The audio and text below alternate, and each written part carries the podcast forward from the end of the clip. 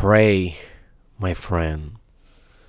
Pray as soon as you wake up in the morning, before you get out of the bed.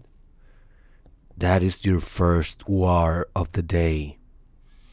Your first war do not start when you go to work or when you go to your college or your university.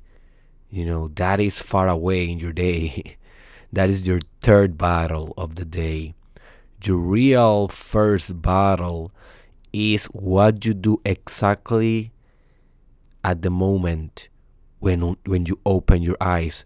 You see, that is a window.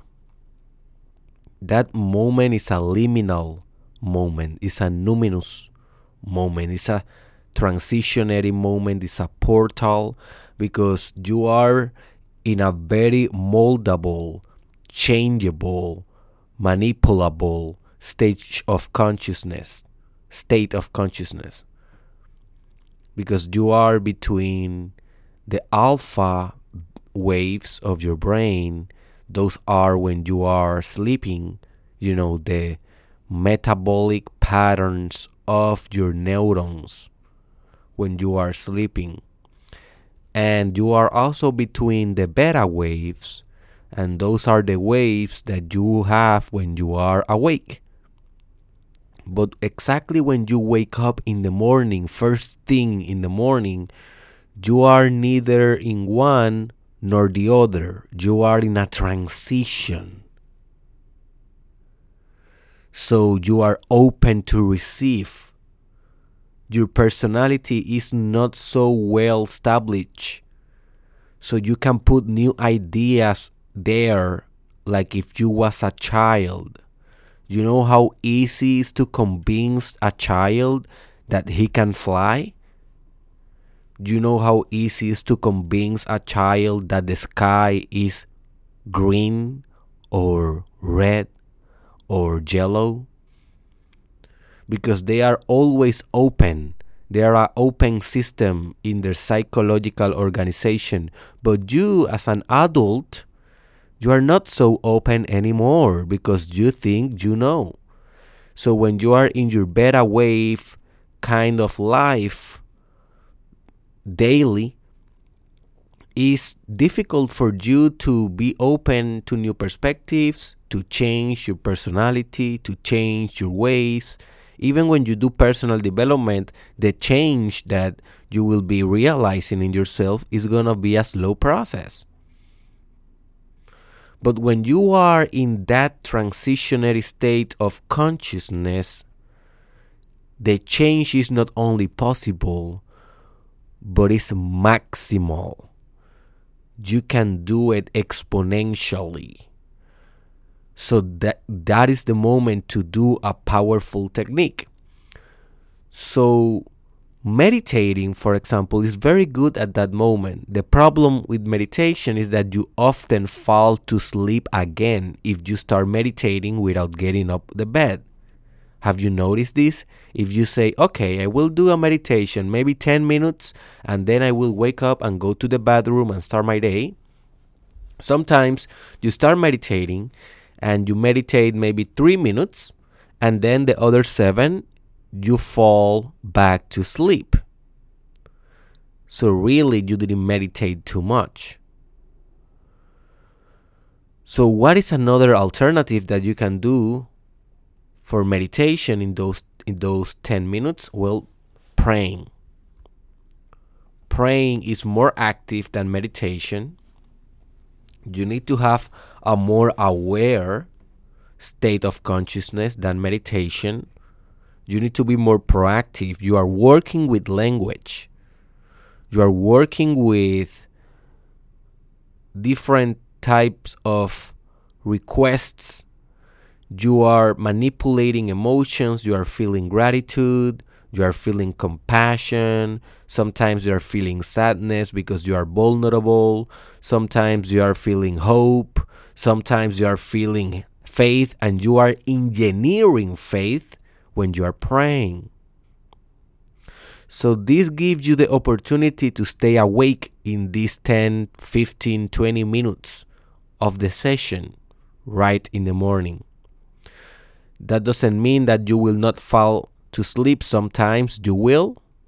But what I have been noticing is that um, not every time I fall to sleep, but I get maximum benefit of the session for the rest of the day.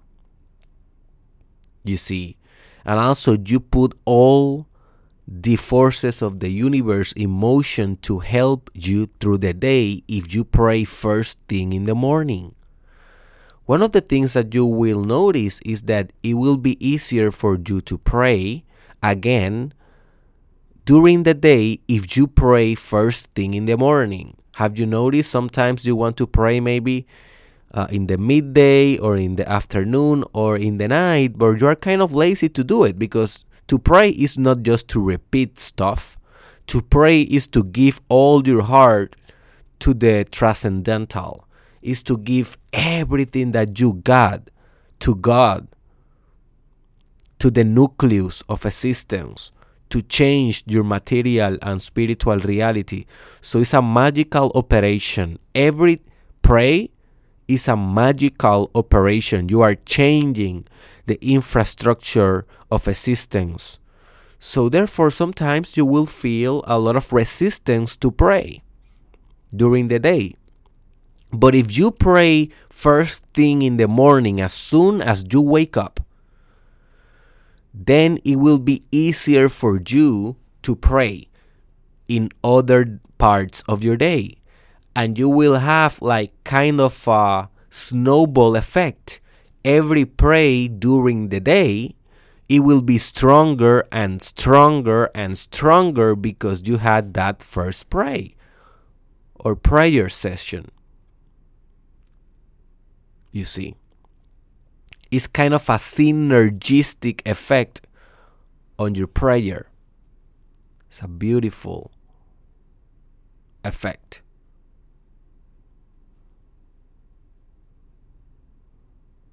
Also, you will notice that you will have a lot of peace during your day. You will have a lot of confidence during your day. And you will have a lot of faith during your day.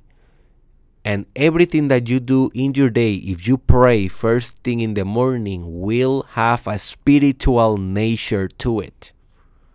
Folks, this is very common for people that are very successful if you study their habits, they say, I wake up and I pray. Then I do this, I do that, I go to the gym, I check my numbers of the business, uh, I do something creative. I do, I do, I do, whatever they're gonna do. But first thing, they pray. Because what is more important than to give your first energy to the Lord? Your first energy to God. It's very important. Remember, I have an episode that is called Strong Sensibility to Initial Conditions. Go to my YouTube or Spotify and listen that episode out. And in that episode, I tell you, whatever you do in the beginning of a system, it will change the entire process and functionality, and of course, the results of the system. So, whatever you do first thing in the morning, it will have a butterfly effect in your whole destiny, not only in the day, but in your whole destiny. So, to pray is a good investment.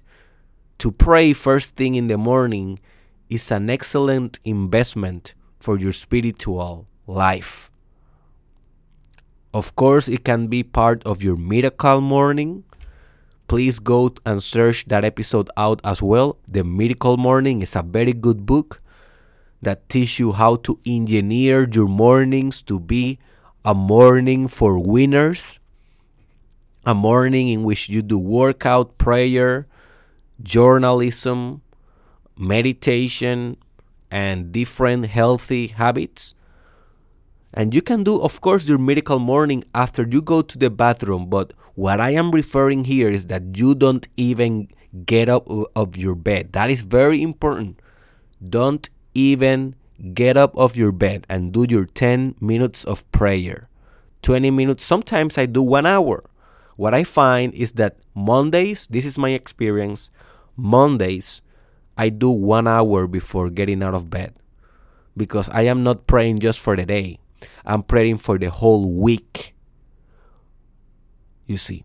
But then Tuesdays, Wednesdays, I just pray 10 minutes, 15, 20 minutes, whatever.